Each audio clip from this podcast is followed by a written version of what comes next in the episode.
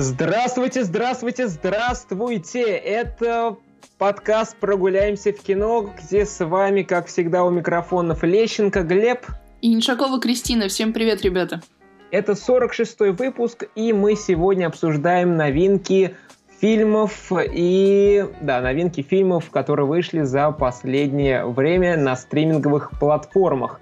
Э, обещаем, что совсем скоро посмотрим новинки, которые выходят в кинотеатрах. Их не так много, и, и они не очень, можно сказать, не самые крутые и супер-пупер интересные, но все-таки они заслуживают внимания, и совсем скоро мы про них поговорим, но это уже в следующем выпуске. А сегодня мы говорим про фильм «Манк» и про «Гражданина Кейна», потому что эти фильмы э, связаны друг с другом, и э, не рассказав про гражданина Кейна, мы не можем рассказать про Манка, а рассказав про Манка, мы не можем упомянуть гражданина Кейна. Вот, поэтому будет очень интересно, поговорим э, про эти фильмы, покопаемся в истории, почему эти фильмы связаны, почему гражданин Кейн является самым крутым, самым классным фильмом в истории кинематографа, по мнению многих. Сегодня все это пообсуждаем, и так как на дворе у нас, мы записываем это 14 декабря, выйдет этот подкаст подкаст где-то э, где-то чуть позже, э, как э, несложно догадаться, и можно понять, что Новый год совсем близко, и мы поговорим про, рождествен...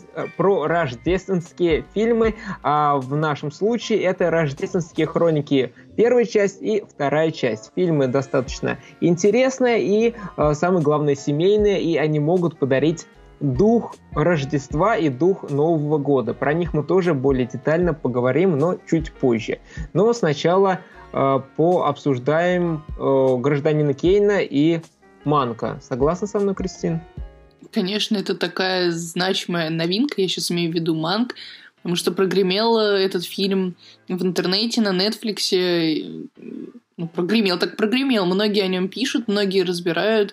Э, куча статей вышла и в СМИ, и в интернете, и блогеры об этом фильме пишут, рассказывают, советуют, разбирают.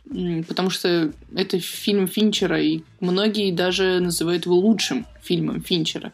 Стоит разобраться, на наш взгляд, правда это или нет, насколько мы вообще можем об этом судить, но о своих впечатлениях мы точно сейчас расскажем и посоветую вам, наверное, его посмотреть или нет. Сейчас узнаем. Да, про что, собственно, картина «Манк». 1940 год. Сценарист Герман Манкович с переломом после автоаварии уединяется в домике посреди пустыни Мохаве. Он помещен в заточение продюсером Джоном Хаусманом и молодым режиссером Орсоном Уэллсом. Манк должен всего за три месяца написать для Уэллса сценарий фильма. А, и как несложно догадаться, как раз сценарий это к фильму «Гражданин Кейн». Я думаю, сначала стоит вообще поговорить про гражданина Кейна. Не зная, кто такой Уорсон Уэллс, не зная, кто такой Герман Манкович, не зная, что это за фильм такой э, «Гражданин Кейн», то фильм «Манк» будет очень сложно понять, потому что непонятно, кто про что и вообще про что тут нам хотят донести э, идею и главный смысл этого фильма. Как ты думаешь, так это или нет? Ну, эти фильмы связаны конечно же, и причем связаны такой нерушимой нитью, э, что даже сложно себе вообразить. И действительно, подходить к просмотру фильма «Манк» э, нельзя без просмотра фильма Кей... «Гражданин Кейн». Но вот только в каком порядке это смотреть? Именно вот в хронологическом, как это все дело выходило, то есть в жизни. Либо же вначале посмотреть картину 20 года, а потом уже вернуться к фильму 1941, по-моему когда вышел «Гражданин Кейн». Вот тут вот, конечно, спорные моменты, потому что лично я может быть, с дуру, а может быть, правильно сделал. Я посмотрела в начале «Гражданина Кейна» и потом уже «Манка». И немножечко картина мира, который нам представляют э, два этих произведения, у меня не сложилась. Ну, что стоило так, сделать так, немножечко почему? иначе. Ну, я в начале, когда посмотрела «Гражданина Кейна», я не очень поняла не то, что прям вот о чем этот фильм. Э, а я не поняла как бы прикола. Ну, потому что фильм называют э, одним из лучших в истории кинематографа, и я не могла определить для себя, почему именно он, а не, например, э, «Огни большого города Чаплин». Ну, условно сейчас сравнение. А вот после просмотра «Манка», причем дважды когда вот посмотрела во второй раз, я уже, ну, плюс-минус э, так въехала, почему же именно гражданин Кейн, что в нем такого замечательного, особенного и неповторимого, что эту картину гражданин Кейн, я имею в виду, оценил Оскар за лучший сценарий. Ну, то есть, когда ты досконально уже знакомишься даже при помощи художественного произведения с теми людьми, которые создавали а, этот самый неповторимый фильм в сорок первом году в далеком, когда ты знакомишься с создателями, с событиями, которые происходили в жизни там сценариста, вообще какая культурная подоплека лежала, вот этот культурный контекст. Конечно же, рисуется полный холст э, который изображает два произведения, написанные в совершенно разных эпохах. То есть, как бы между фильмом «Гражданин Кейн» и «Манком» ну, почти 100 лет разницы. Ну, там 80 лет. Это довольно большой промежуток, но во время просмотра, особенно если смотреть вот в один даже день, а, то создается впечатление, что этих 80 лет вообще и не было-то. Что как будто Финчер снял фильм вот в тех 50-х ну, в 40-х, ну, 50-х, 40-х, в общем, в середине 20-х годов. И, но никак не в середине 21 века. И, и, и вот это, конечно, магия кино. Нереальная магия кино. Но мне тоже показалось, что Финчер просто взял и переснял э, «Гражданина Кейна», э, потому что очень много приемов он позаимствовал из того фильма, много разных э, и и фишек, и с, как свет строится, и как с камерой работать. Ну, естественно, черно-белая картинка. Не хватало только потому, что фильм «Манк», он мы смотрим это на весь экран, а «Гражданин Кейн», то есть мы смотрим вот в таком в, небольшом квадратике, если так можно вырез, это, высказаться. Вот. И, конечно, создается впечатление, что Финчер как раз и вот сделал своего гражданина Кейна. Но когда я начал смотреть э, Манка, у меня были совсем другие ожидания. Я думал, что нам расскажут историю как создавался гражданин Кейн, то есть э, как проходят съемки, как проходит набор актеров, э, как режиссер работает там вот с камерой, со светом, с актерами, э, также со сценаристом, с продюсерами и так далее, и так далее. То есть вот сама вот история вот этих съемок и почему он стал таким крутым и культовым.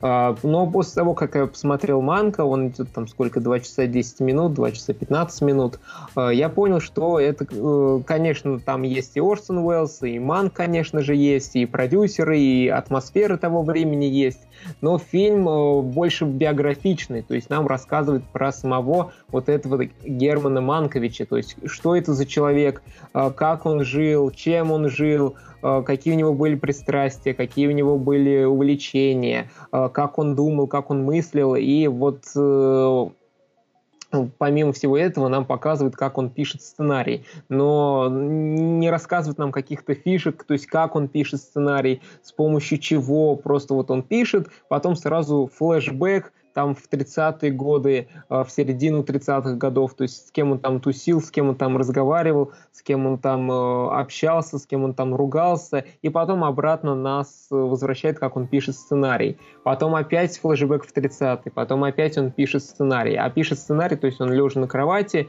либо надиктовывает, своей помощницы, либо пишет самостоятельно, и вот так вот на протяжении всего фильма. И здесь я как раз э, прихожу к мысли, что если вы не знаете про гражданина Кейна, не знаете про Манка, не знаете вообще, то есть как создавался этот фильм и какая атмосфера была вот в тех 30-х, 40-х годов, то фильм покажется очень скучным, неинтересным, нудным и практически непонятным, потому что вот, а кто это, а кто вот это, а почему вот он вот так разговаривает, а почему э, не хотят его там вписывать в титры, а почему вот ему дали там авторскую свободу и так далее, и так далее. То есть очень много вопросов, и если вы не знаете всю вот эту предысторию, э, то будет сложно понять. Ну, я бы... Правильно, что этот фильм такой даже полудокументальный, биографичный, плюс вот эти все приемы выстраивания света, картинки, самого сюжета, вот эта стилизация под э, фильмы 40-х годов, эту извечную классику,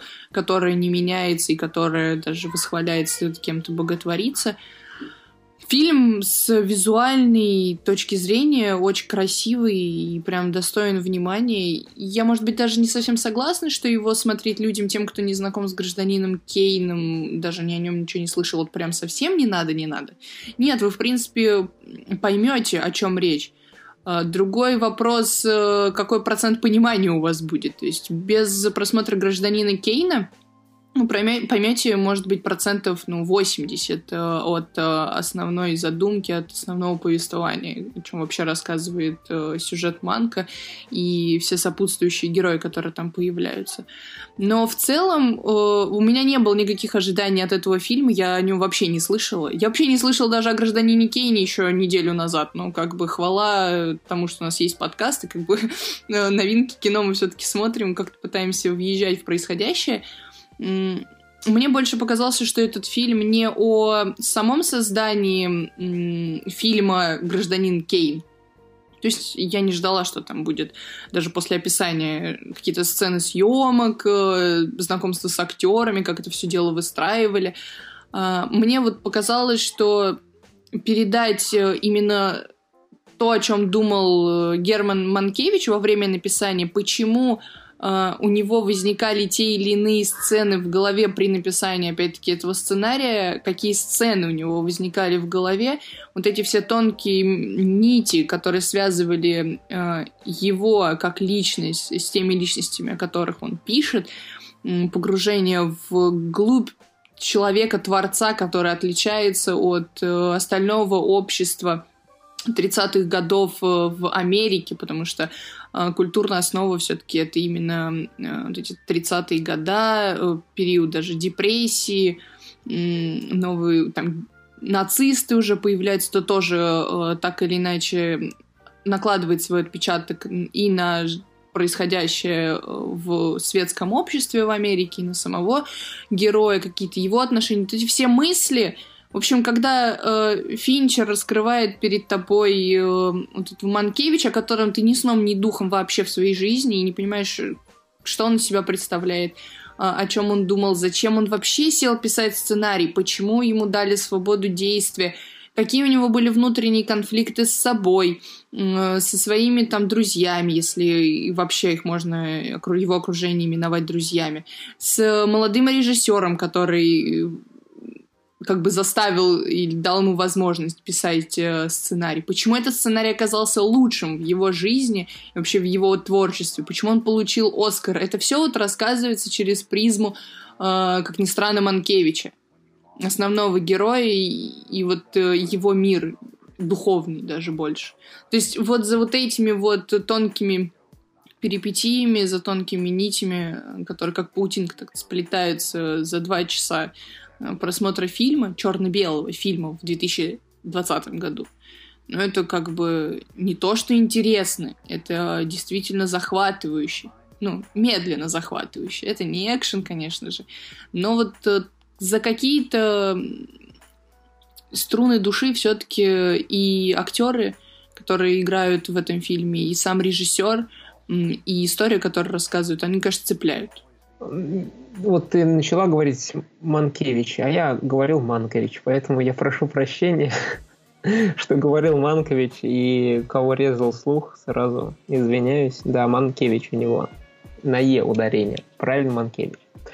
Вот, э, я тоже посмотрел «Гражданина Кейна» только перед просмотром Манка. Я много про него слышал, все его хвалили, говорили великим фильмом. А ты говоришь, что вот посмотрела и не поняла, почему он его величает великим.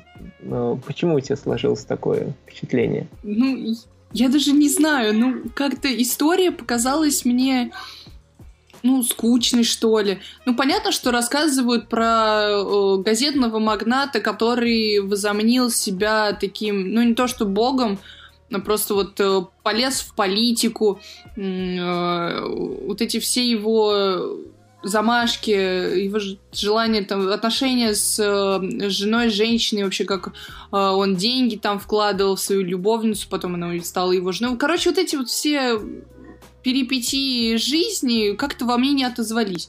Может быть, стоило смотреть фильм более пристально, как бы вообще не отвлекаясь ни на что вокруг. Как бы, может быть, надо было познакомиться и с 30-ми годами в Америке, потому что там опять-таки появляются много достаточно исторических таких событий, которые тем или иным образом влияют э, на происходящее. Та же самая депрессия, которая тоже рассказывается, которая влияла на газетный мир. Хотя каким-то образом я все равно с этим знакома, когда-то об этом читала, но все равно как-то вот не сложилось полноценной картинки. Я не понимала, почему. Плюс э, повествование в «Гражданине Кейне» идет не напрямую вот о я забыл, как Он там зовут конца героя. Да, начинает с конца, и там такая детективная э, линия э, проходит э, через весь фильм. Ну, как-то тоже я ей не прониклась. Не знаю, как этим сказать. Просто вот суммарное впечатление было очень-очень спорное и немножечко непонятное. И я грешу скорее не на фильм, что не, не то, что, скорее всего, так, оно так и есть, а вот на себя и на свое восприятие. Возможно, я пересмотрю еще раз «Гражданин Кейн», раз уж Манк-то два раза смотрел, надо и «Гражданин Кейн» еще раз посмотреть в обратном порядке. Вот. Но вот сейчас именно такое впечатление. Ну, этот фильм э, хвалит из-за того, что он применил очень много ну, точнее, он собрал в себе очень много новшеств, которые сейчас смотрятся обыденностью. То есть для 41 года, э, для фильма, который э, история начинается рассказываться с конца, а не сначала, это было что-то такое необычное и невероятное. Ну, там и, история довольно длинная. Ну, то есть, как бы, насколько я могу судить из того, что я смотрела в, из фильма в, в тот же, созданных в тот же период времени, э, обычно фильмы делали чуть короче и никогда не рассказывали целую историю жизни какого-то персонажа. То есть чаще всего охватывали определенные эпизоды, ну там, может быть, 5-10 лет, а тут почти пытаются рассказать с э, юношества, ну не юношества, окей, там, с молодого возраста до смерти, получается. Это довольно ну, широкий э, размах хронологии. И для 41 -го года это, да, действительно было что-то необычное. Для нас сейчас уже это смотрится, ну, не так и не особо впечатляет. Нас вообще зрителей достаточно сложно чем-то удивить в последнее время.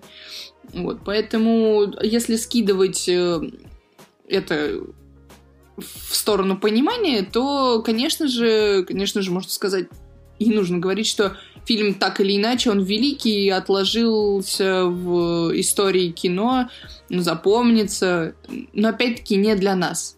Для нас больше представ... важности представляет именно а, его, если можно так сказать, адаптация в 2020 году в форме манка, то есть подход к истории, ну, сзади, выразимся так. И, может быть, вот это вот э, вход сзади как бы намного интереснее, чем э, пристально вот смотреть э, на основную картину «Гражданин Кейн». Ну, ребят, 80 лет разницы. Априори смотреть что-то, что движется быстрее, рассказывает историю более основательно, уже в каких-то плюс-минус э, понятных нам приемах, но это, это интересней, просто интересней. А те, кто действительно увлекаются кино, являются киноманами и умеют оценивать э, кино как художество, художественную технику и вообще искусство по достоинству, они пойдут посмотрят «Гражданина Кейна», все поймут и скажут, не, ну, ребят, ну, как бы это величайшее произведение искусства, что вы тут спорите, и вообще вы ничего не понимаете. Ну, как бы вряд ли мы к таким людям относимся, и вряд ли таких людей довольно много. Это все равно определенная каста. Да, все так, и естественно, фильм, фильм вышел в 1941 году, сейчас смотрится немножко устаревшим, то есть и по картинке, и по то, как э, актеры играют, но все равно, когда я первый раз его смотрел, э, было ощущение, что ну, не супер старый, то есть если посмотреть вообще какие-то там фильмы э, там 30-х годов, 20-х, тех же каких-нибудь 40-х годов, то понятно, что ну вот и сам сюжет подается как-то стандартно, и актеры слишком, вот у них была такая манера, что немножко как-то все переигрывают, немножко как-то вот слишком громко говорят, и не особо естественно вот э, во многих фильмах ак- актеры смотрятся. Вот. А здесь же все-таки вот благодаря вот этим вот не, необычным необычным подходом, то есть э, к самой истории, что она начинается с конца, что очень много различных флешбеков, э, то есть возвращение э, вот к герою, то вот он молодой, то в детстве, то старый, то снова молодой и так далее, и так далее. То есть вот это все дает фильму немножко какой-то вот современности, потому что сейчас практически в каждом там втором фильме вот эти флешбеки, история начинается то с конца, то с середины, и вот как постепенно раскручивается, то вот э, как раз вот э, гражданин Кейн, благодаря вот этим новшествам, которые тогда были а, применены, только смотрится немножко все-таки интересно и не супер старо, если так можно э, высказаться. Вот, но еще по поводу того, что в гражданине Кейне было новое, принято, сделано. А, ты уже сказал, что да, он долгий, он два часа фильм идет по сравнению с другими. Э, то есть стандартный фильм где-то шли полтора часа, час двадцать. Вот, а здесь аж целых э, два часа, то есть, если быть точным, час и 59 минут. Вот, и вот самое интересное, что здесь история вот этого самого э, Чарльза Фостера Кейна рассказывается с помощью документального фильма в течение пяти минут, то есть в самом начале. То есть это тоже очень необычный подход для того времени, и как раз нам дает понять, понять что, это, что из себя представляет э, данный персонаж. Вот, также тут очень много различных Э, интересных э, фишек, приемов с камерой, то есть здесь применяются широкоугольные, а, широк, здесь применяются широкоугольные объективы, которые позволяют строить и глубинный кадр, и в кадр вообще больше э, разных, больше пространства попадает, больше реквизита и больше позволяет понять э, зрителям, что вообще представляет та или иная сцена. Вот также тут интересная работа со светом, э, что здесь как раз Уэллс работал и в театре, и как раз вот э, разные фишки, разные приемы работы со сценой в театре он применил как раз вот в этом фильме. Ну и этот фильм еще называют «Гражданин Кейн» началом авторского кино – потому что э, самое интересное, что Орсон Уэллс, когда он создавал этот фильм, ему было всего лишь 25 лет, и э, кинокомпания RKO Pictures, или студия, можно даже сказать, а, искала молодую кровь и решила вот Орсон Уэллсу дать э, а, полную авторскую свободу, то есть он мог выбрать абсолютно любую тему, написать абсолютно любой сценарий, выбрать любых актеров – и э, он и руководил финальным монтажом. То есть не мог прийти продюсер и сказать, все фигня, давай переснимаем, либо монтируем вот именно так, как хотим мы.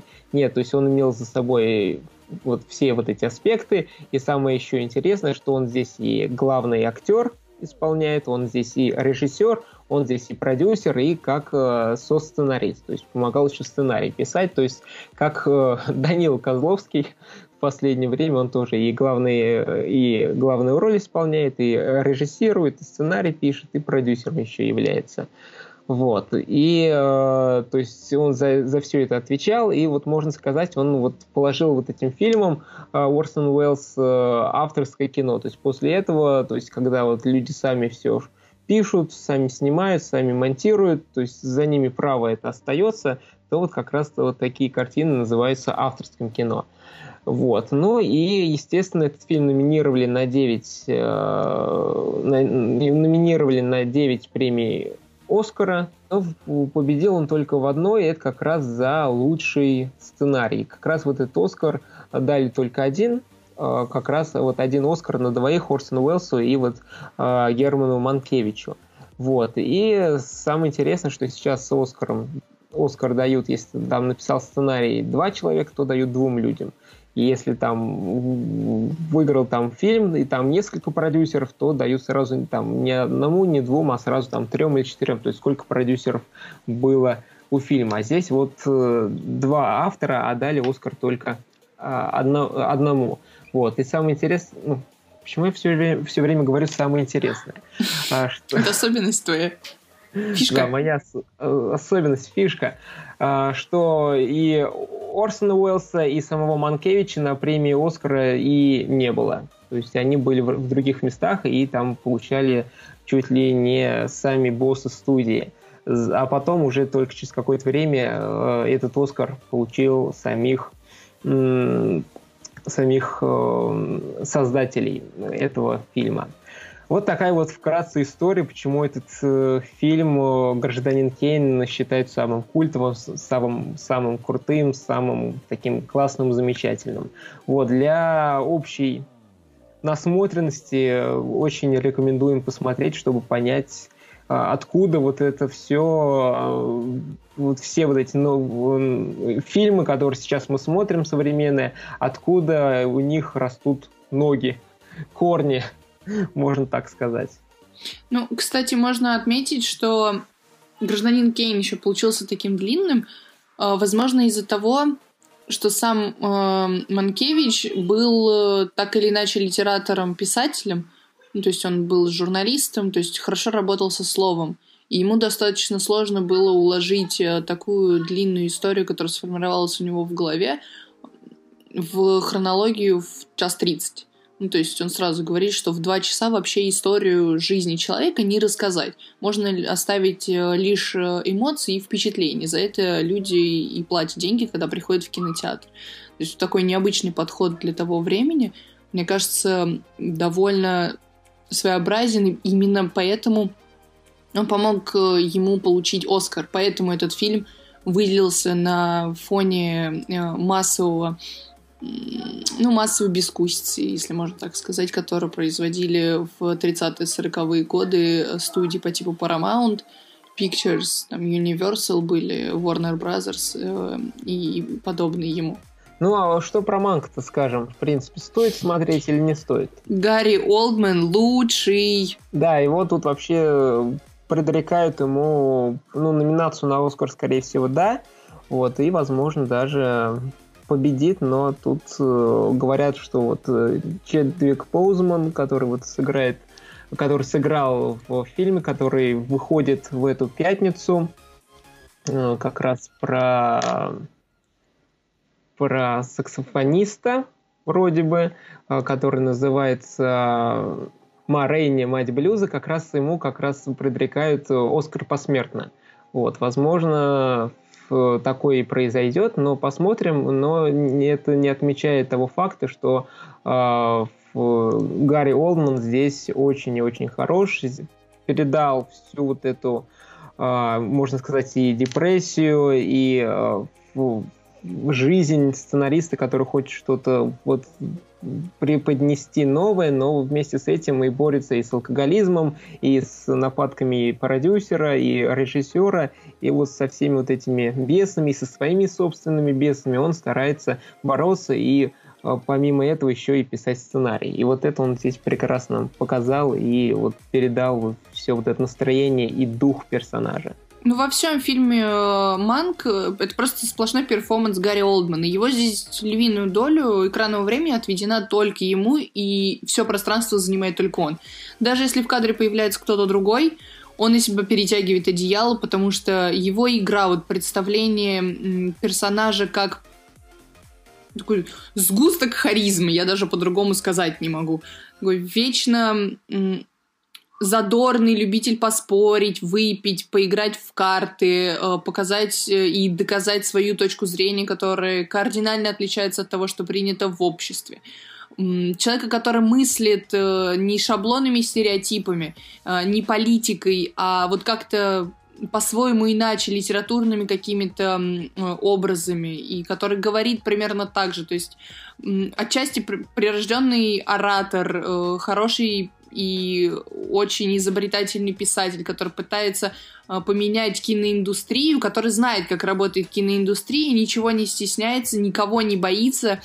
Э, и вот он хочет что-то изменить в этом всем, но вынужден э, прогибаться, отчасти прогибаться под студиями, которые дают ему задания э, в попытках э, показать э, и доказать в первую очередь самому себе, что он на что-то способен, и что все его недостатки, которые в нем присутствуют в виде азарта, там, выпивки, алкоголя, э, не самых э, дружных отношений с обществом, в котором он обитает, что он сам чего-то в этой жизни стоит. И именно поэтому, мне кажется, э, в конце герой отчасти настаивал на том, чтобы его, его фамилия была в титрах после того, как ряд людей, которые к нему были, которые ему были близки, говорили, что ему надо отказаться от того, что он написал, потому что это не подходит по, по шаблону, по, по, к стандартам, это не снимали, это очень э,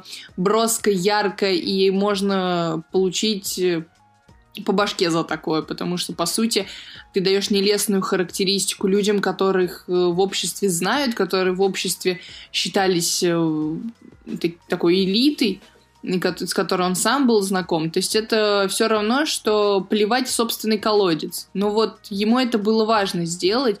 И, конечно же, Гарри Олдман, когда представлял этого человека, он, как мне кажется, попал в яблочко. Вот в этот образ прям хочется за ним наблюдать. Даже если ты не понимаешь, о чем вообще идет речь, ты просто смотришь как завороженный на игру Олдмана, и у тебя, ну, прям челюсть отвисает.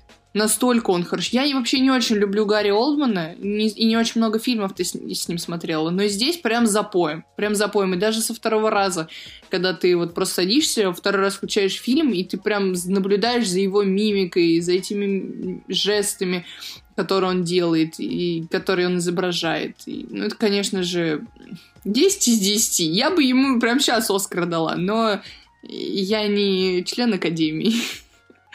И поэтому ну, это так, на наш субъективный взгляд. Я думаю, Глеб согласен с тем, что я сказала, по большей части. Да, все так, поэтому лучше посмотреть один раз, чем сто раз рассказывать про это. Вот, но еще тут прекрасная Аманда Сайферт, э, она здесь тоже играет, ее здесь достаточно много, она тут появляется практически всегда во флэшбэках. Вот, и она играет такую вот э, актрису, которая снимается в разных комедиях. А, вот она хочет сыграть какую-то серьезную драматическую роль, но ей никто не дает такую роль, потому что она как бы актриса комедийных фильмов, а у него есть уже какой-то уже шаблон сформировавшийся у боссов, у зрителей, и вот типа вот девушка, которая играет э, в комедиях, она не может играть драматические роли, потому что типа она на это не способна.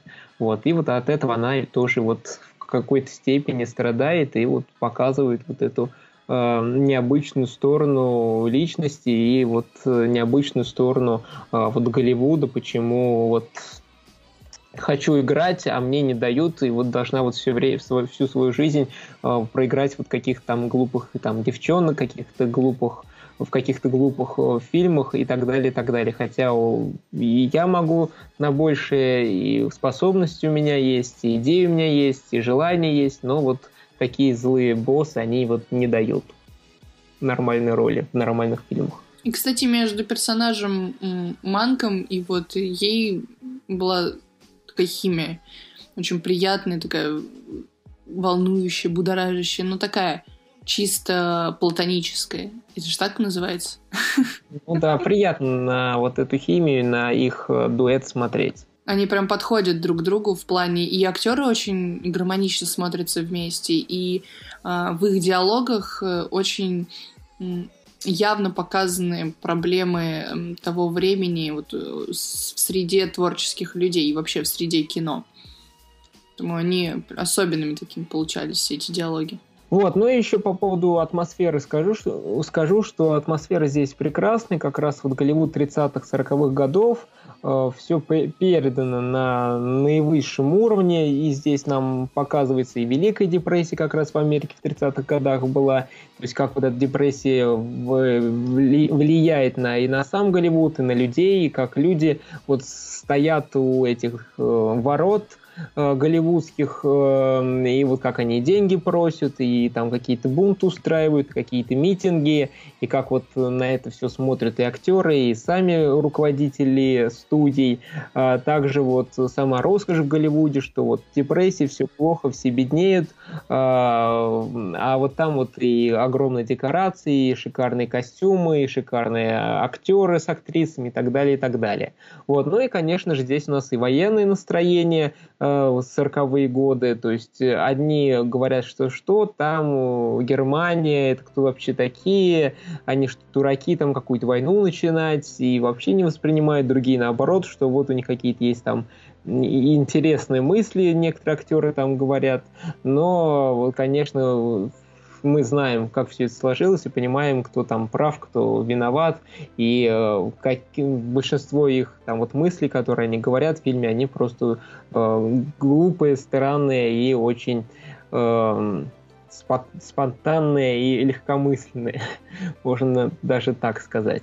Вот, ну и вот как раз костюмы, декорации, перепалки между боссами, вот все вот это работает на атмосферу Голливуда 30-х, 40-х годов, и вот на все это очень интересно было смотреть. Ну, как вы поняли, мы советуем ознакомиться вам с этим фильмом, потратить два часа на него. Может быть, э, эмоции будут и противоречивыми, но стоит, стоит, ребята. Да, он точно будет э, сверкать на Оскаре, как минимум за сценарий, как минимум за актеров – за режиссуру, естественно. И нужно еще сказать, я считаю, что э, сценарий к этому фильму написал отец Дэвида Финчера, его зовут Джек Финчер.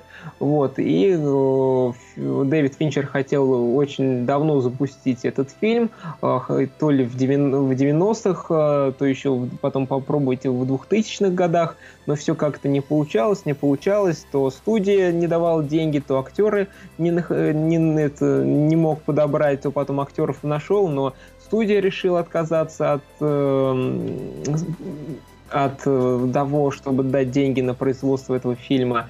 То есть какие-то все время были проблемы, не получалось сделать, но вот Netflix э, решил дать деньги на производство, и Финчер снял, он очень доволен работой, и многие зрители, зрители довольны работой. И э, Netflix еще продлил контракт с Финчером там на два года, и теперь э, этот великий режиссер будет делать много интересных проектов для Netflix, и сериалы, и фильмы, Поэтому здорово, когда таким классным эм, э, авторам дают деньги и дают творческую свободу, то есть то, что они хотят, то они и делают, это очень здорово. Поэтому Манка рекомендуем, но перед этим все-таки посмотрите «Гражданина Кейна», прочитайте про Германа Манкевича, про Орсона Уэллса, хотя бы имейте в виду, кто это такие, что это за фильм «Гражданин Кейн» и какие там у кого были взаимоотношения, хотя бы хоть немножко быть в курсе дела и представлять себе, вот, то есть, кто они и что они хотят,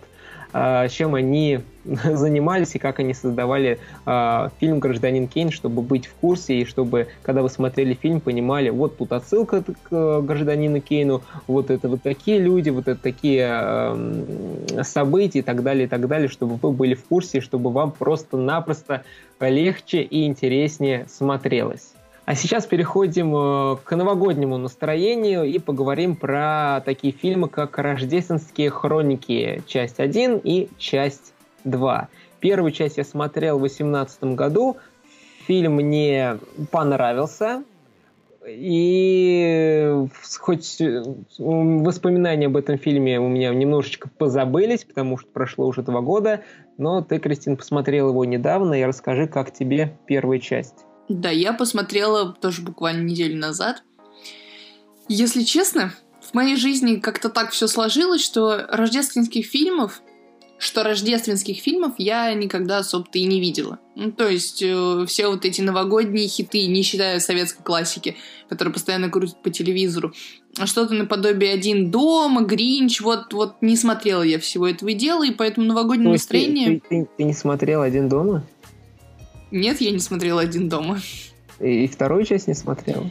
И вторую часть не смотрел. Вот это поворот!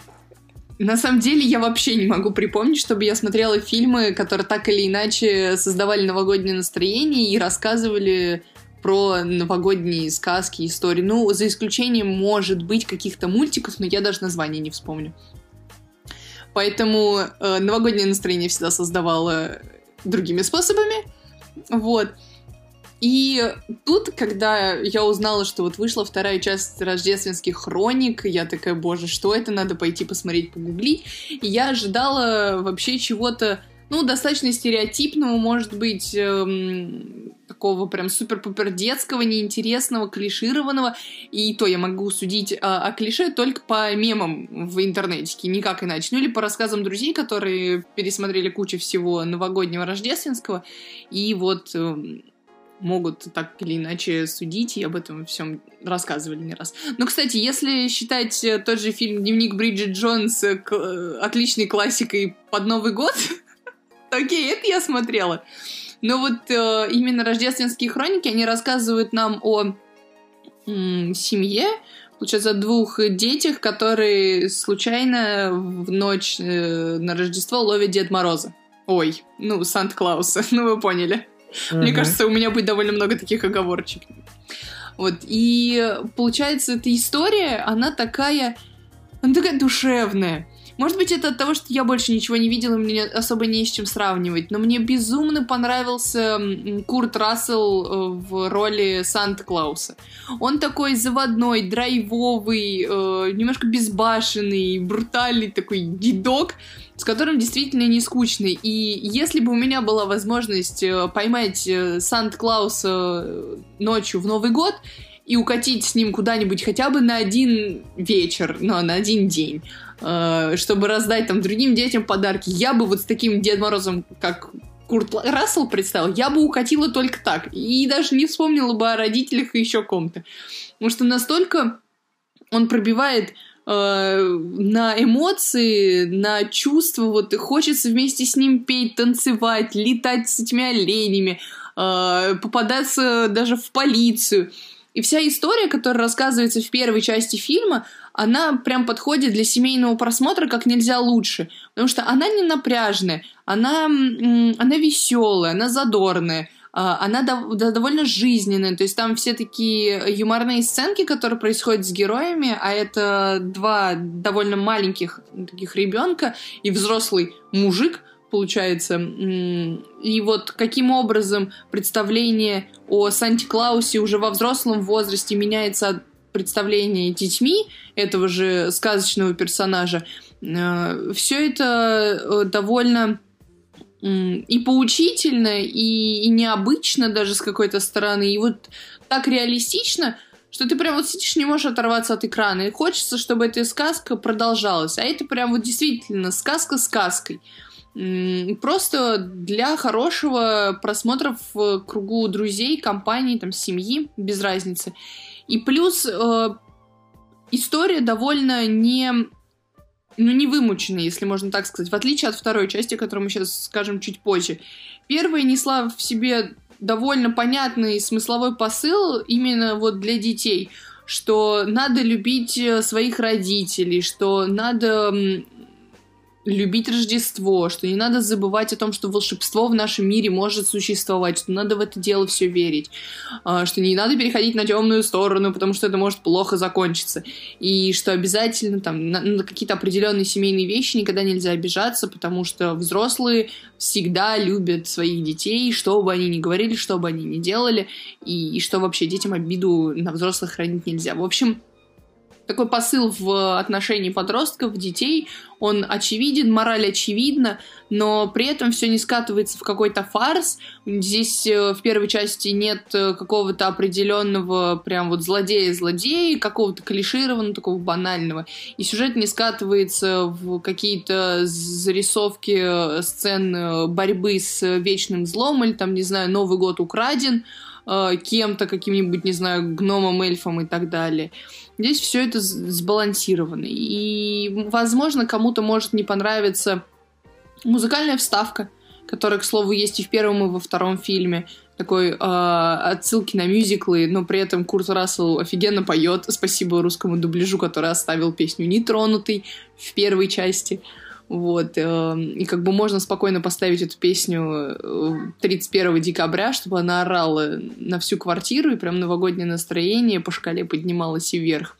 Вот. И кому-то может не понравиться созданные спецэффекты, потому что ну, они, мягко говоря, не очень режут глаз. Это не Марвел с многомиллиард... миллиардными, многомиллиардными бюджетами. Здесь очень простенькая графика, видно, как это было все нарисовано, иногда она даже немножко косячная, а, но при этом олени свои милоты а, не теряют. Те же эльфы, которые там появляются, они тоже вот настолько крутые, такие мимимишные. Я бы себе от такой игрушечки не отказалась на Новый год. Хорошо, что я детям этот фильм не показала, а то бы уже в детский мир бежала за подарками. Вот. Поэтому первую часть я безумно рекомендую посмотреть всем, кто ее еще не, не видел, потому что это действительно такой горячий фильм именно на новогодние праздники. Просто берите, включайте, садитесь и смотрите. Вообще не пожалеете. И обязательно запаситесь мандаринками. Потому что два часа... За два часа можно проголодаться. Что-то хочется постоянно жевать. А вот второй фильм... Ну, как бы это очень спорные вещи вышло. Здесь я снова повторю свою фразу. Самое интересное, что режиссером «Рождественских хроник 2» является Крис Коламбус. Крис Коламбус. А кто это у нас? Кто знает? Один дома и Гарри Поттер. Да, один дома, один дома два и, естественно, первый Гарри Поттер, первая часть и вторая часть. Вот, то есть такой знаменитый э, режиссер, его многие знают, практически все его фильмы смотрели хотя бы один раз, но один дома, слышали, видели, вот, ну и про Гарри тоже, Гарри Поттера тоже видели, слышали. И когда ты видишь э, имя такого режиссера э, в титрах, то думаешь, что вау, будет что-то крутое, будет что-то классное, здоровское, интересное. Потому что первые рождественские хроники снимал э, режиссер, который не очень популярный, его зовут э, Клей э, Кейтис, и до этого он снял всего лишь только один фильм, точнее мультфильм, это Angry Birds в кино 2016 года. Не сказать, что кино отвратительное, мультфильм отвратительный, но он забавный, легкий, смешной, интересный. Конечно, со своим пошлым юмором, но достаточно смешной и любопытный. И вот он снял первые рождественские хроники, и фильм получился интересным. Но вот за вторую часть э, а, был ответственен как раз Крис Коламбус, и в последнее время он очень редко занимается режиссурой, потому что последний фильм, который он снял, это был фильм «Пиксели» в 2015 году аж. А, там как раз играет э, Адам Сэндлер и другие актеры, которые снимаются в разных забавных э, комедиях. И «Пиксели» э, очень сильно заругали его там ужасные рейтинги. Вот на кинопоиске, например, 5,8 стоит э, рейтинг, и а до «Пикселей» он снял аж Перси Джексона в 2010 году, то есть он фильмы снимает через 5 лет. Вот. И э, то есть ожидали, что будет что-то интересное, но в итоге получилось, на мой взгляд, фильм очень посредственный, предсказуемый, очень э, банальный, то есть события банальные, истории банальные, поведение героев банальное, но, несмотря на все это, фильм дарит э, новогоднее настроение, на мой взгляд, и он получился достаточно добрым, семейным, и вот как раз э, в кругу семьи посмотреть его будет самое оно. но если вы смотрели множество различных семейных фильмов, э, приключенческих фильмов, то буквально с первых минут вы уже, вы уже знаете, чем этот фильм закончится и как там будут дальше складываться события. Как тебе, Кристин, понравился, не понравился? Ну, мне сравнивать особо не с чем. И если смотреть на рождественские хроники в купе, то есть первую и вторую часть, то скорее я бы сказала, что да, это стоит э, внимания, чем нет, пропустите и забудьте. Но вот если отдельно вторую, вторую часть разбирать, то у нее есть один существенный недостаток — это сюжетная основа. А, потому что конфликт между Дедом Морозом и левым, извините за выражение, даже не за выражение, просто... Э, де, э, стоп. Следить за... Да, я думала, это спойлер или не спойлер, поэтому я что-то это затупила. Вот. Поэтому наблюдать за конфликтом между Дедом Морозом и эльфом, который по непонятно каким причинам, точнее, в конце понятно, за что он вообще обиделся на семью Клаусов, а, да, тут э, не только Санта-Клаус, но и его жена, миссис Клаус, поэтому это вообще отдельная вещь. Э, конфликт, он во-первых, пустячковый, во-вторых, он э, супер клишированный детский, и ты правда понимаешь, чем это все дело закончится. И как антагонист, по сути, маленький ребенок с э, замашками из разряда «я на вас обиделся, потому что вы меня не любили», ну, как бы для аудитории лет в пять, может быть, и сойдет, но не надо забывать, что с детьми обычно мультики, фильмы смотрят еще либо их старшие братья и сестры, э, и либо родители. И такие конфликты для родителей, причем выстроены очень халтурно, очень примитивно, очень прямолинейно, но это неинтересно. Это просто не хочется смотреть, хочется пролистнуть.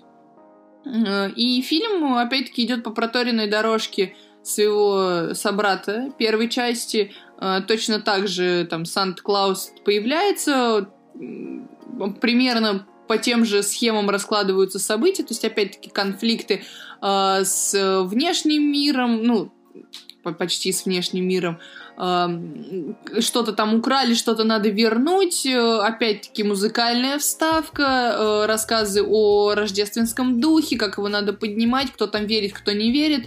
Э, фильм там пытается поднять темы веры в себя, любовь к родителям. Ну, то есть он повторяется, не изобретает велосипед от слова совсем. Возможно, из плюсов можно отметить, что он углубляет и расширяет вселенную рождественских хроник, рассказывая о том, где живет Санта-Клаус, кто делает подарки, кто такие эльфы, почему э, вообще Санта-Клаус э, стал Санта-Клаусом, то есть там тоже предыстория этого персонажа есть. Плюс э, его сделали таким домашним, семейным э, дедушкой, э, вместо сестры, сестры, да, вместо внучки у, нее, у него тут э, жена. Ну, как-то это все по-семейному, домашнему уютно, да, но харизмы, шарма абсолютно не хватает. Графика все так же э, очень примитивный и прям вот хромает на две ноги, что иногда хочется закрыть глаза, чтобы не видеть э, всех страшных пикселей и сковерканных э, животных, которые там появляются. И фильм, на мой взгляд, не вызывает абсолютно никаких эмоций, то есть сопереживать персонажам особенно ма- маленьким, то есть детям, не особенно-то и хочется. А в остальном в остальном все более-менее. Курт Рассел, вот это единственная звезда в прямом и переносном смысле этого слова. А, он здесь пытается ну, тянуть прям одеяло на себя, чтобы хоть как-то не давать зрителю заскучать, потому что выходки Санта-Клауса, они заставляют улыбнуться как минимум. И вот э, Расселу эта роль безумно идет, то есть ему хочется верить, э, его Санта-Клаус хочется доверять, и с ним опять-таки хочется провести время. Он безумно уютный. Вот э, только из-за него я готова была смотреть и там условные последующие части, и последующие серии, если бы это был сериал.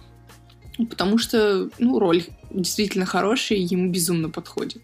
Да, Курт Рассел здесь очень хорош, и вот надо посмотреть, как он изображает Санту Клауса. Здесь он действительно хороший, и как раз э, здесь уместно выражение, что лучше один раз увидеть, чем сто раз услышать про его игру, поэтому э, бегите на Netflix и смотрите «Рождественские хроники», первую и вторую часть, вот, э, чтобы увидеть как играет Курт Рассел. Ну, а если не особо хочется смотреть, как Курт Рассел изображает Санту-Клауса, то, в принципе, как мы уже говорили, добрый семейный фильм, который может порадовать э, вот такой вот атмосферой Нового года и э, может подарить что-то такое доброе, веселое, интересное и э, на какое-то время отправить вот в этот э, волшебный мир, где все все весело, где все такие добрые, уютные, и мало какого-то негатива, зла, и достаточно все хорошо заканчивается, и вот все в таком духе. Самое приятное, что они здесь ничего не опошлили, то есть вообще они сделали все настолько гладко и настолько, что придраться прям вообще не к чему. То есть если какие-то даже семейные э, фильмы иногда можно э, обвинить в том, что они начинают высмеивать не очень понятные детям вопросы, то здесь же, и, и вообще даже, что появляются иногда шутки, понятные условно только взрослым, здесь же вот прям все на детскую аудиторию. Вот как будто мультфильм для пятилеток ты смотришь. Настолько все выверено и четко, что ну, в наш век это достаточно приятно. То есть э, Netflix еще снимает э, в 2020 году такие фильмы, которые не поднимают основных э, там, вопросов современности, общества, даже в детском фильме. Это прям вау, странно. Но в этом плане, то есть если вы каким-то образом там не хотите показывать своим детям э, фильмы с плохими шутками, которые так или иначе что-то пропагандируют, то вот этот фильм вы можете спокойно поставить и вообще ничего не бояться. Он вот прям детский, прям семейный, прям добрый и атмосферный. Но политкорректность соблюдает. Это правда, это правда. Но я как бы не стала об этом говорить. Я... Есть а, белые герои, есть черные герои, и мама хочет э, Выйти связать свою за... судьбу с, э, с черным парнем. Вот, вот с этого, как только я увидела, я такая сразу такая, понятно, у нас 2020 на дворе, потому что даже в 2018 году это был вот фильм чисто про белых, ну, вот условно. Потому что там не появлялось э, афроамериканцев вообще. А здесь, ну, как бы надо, надо. Межрасовые браки это вообще странная вещь, но как бы опустим эту тему. Но, в принципе, э, это единственная такая маленькая, может быть, претензия к этому фильму относительно того, что он показывает. Ну, если ну, не вглубляться в сюжет. Просто... Ну, я просто Видение. знаю, что для, для некоторых это прям пунктик. Есть у меня знакомые, которые вот э, ничего такого вообще не хотят видеть. Но это как бы определенно тоже каст людей, таких уже в последнее время немного, но если для кого-то это важно, и, и, и потому что можно таких людей понять. Netflix в последнее время тоже балансирует так на грани, и иногда ты что не включишь, так даже не только на Netflix, то постоянно увидишь определенный набор героев, без которых вообще никуда. И это начинает поднадоедать. А вот в рождественских хрониках, что первое, что во второй части, такого нет. Такого можно, ну, можно спокойно посмотреть, не запасаясь, э, не знаю, противобомбежными вещами какими-нибудь. В общем, да. Вот, но еще мне понравилось э, самое начало фильма. Этому злобному эльфу доставляют кассету в 2018 э, году, точнее 2020 год, ему доставляет кассету, вот пленочную кассету, чтобы посмотреть, что было записано аж в 2018 году. Ну, перегнули, молясь, палку, подумаешь. Не флешка, не диск хотя бы, не облачный какой-то файл, это, это кассета. Кассета, алло, вы Ну слушай, но он же типа изобретатель, может он не дошел до технологии интернета? И у них там на Северном полюсе время остановилось, они до сих пор кассеты, диски, вот это вот все. Это все, что смог конечно, очень странно. Это самые первые минуты фильма такой, а, что, кассета? Но на самом деле исполнитель главной э, противоположной роли, этот антагонист, тоже очень спорный. Я не помню, где я этого парня видела, что-то очень знакомое. У тебя там кинопоиск под боком? Под боком, ну да, то есть в каких-то таких в детских фильмах мы его точно видели. Там какой-то просто супер популярный последнее время фильм. Ну, в общем... Джулиан Деннисон, вот, он как раз играл в Дэдпуле втором вот этого парня, а, и в «Охоте на дикарей» от Тайки Вайтити, кто видел, то есть такой достаточно упитанный парень, э, неплохо играет и с такой вот интересной внешностью. Ну вот он прям комедийный герой. Э, я вот как раз-таки, да, помню его по Дэдпулу э, второму. Но вот роль антагониста ему прям совсем не идет, он не вытягивает ее. Конечно, понятно, что это эльф, как бы замаскированный под человека, но уж он такой тупой. И, и когда он пытается злиться, э, сам актер пытается играть э, вот эту злобу, ярость, но выглядит прям откровенно смешно. И ты хочешь сказать, не верю я тебе, друг, уйди. Ну, как бы это тоже претензия, может быть, и к сценарию, который не особенно ты прописала твой персонажа, хотя какая-то там предыстория у него даже была. Да, вот такие вот дела, так что кто хочет новогоднего настроения и хочет доброго семейного фильма, то рекомендуем э, «Рождественские хроники» первой части и вторую часть уже заодно можно посмотреть. Вот такой вот у нас 46-й выпуск получился. Огромное спасибо, что послушали. Подписывайтесь на нас э, в Инстаграме, ссылки в описании. Также пишите нам отзывы о нашем подкасте в iTunes, можете писать ВКонтакте, в, хотел сказать, в Одноклассниках, нет, нас в Одноклассниках нету, э, в Инстаграме. Э, пишите то, что вы думаете о нашем подкасте, это нам очень важно. Если думаете хорошо, пишите хорошие отзывы. Если думаете, что что-то какие-то есть недочеты, то тоже пишите. Все, мы это будем воспринимать как э, положительную э, критику, которую мы будем мотать себе на волосы, на усы, еще в какие, на какие-то э, части тела, чтобы потом делать наш подкаст лучше, интереснее и, естественно, э, проду продуктивнее делать нашу работу, чтобы для вас все это было комфортно и интересно слушать. Вот. Ну и также не забывайте в iTunes, в iTunes ставить звездочки и так далее, и так далее. С вами были у микрофонов Лещенко Глеб. Иншагол Кристина. Всем пока-пока, ребят. Да, до встречи в следующем выпуске подкаста «Прогуляемся в кино». Всем пока-пока-пока.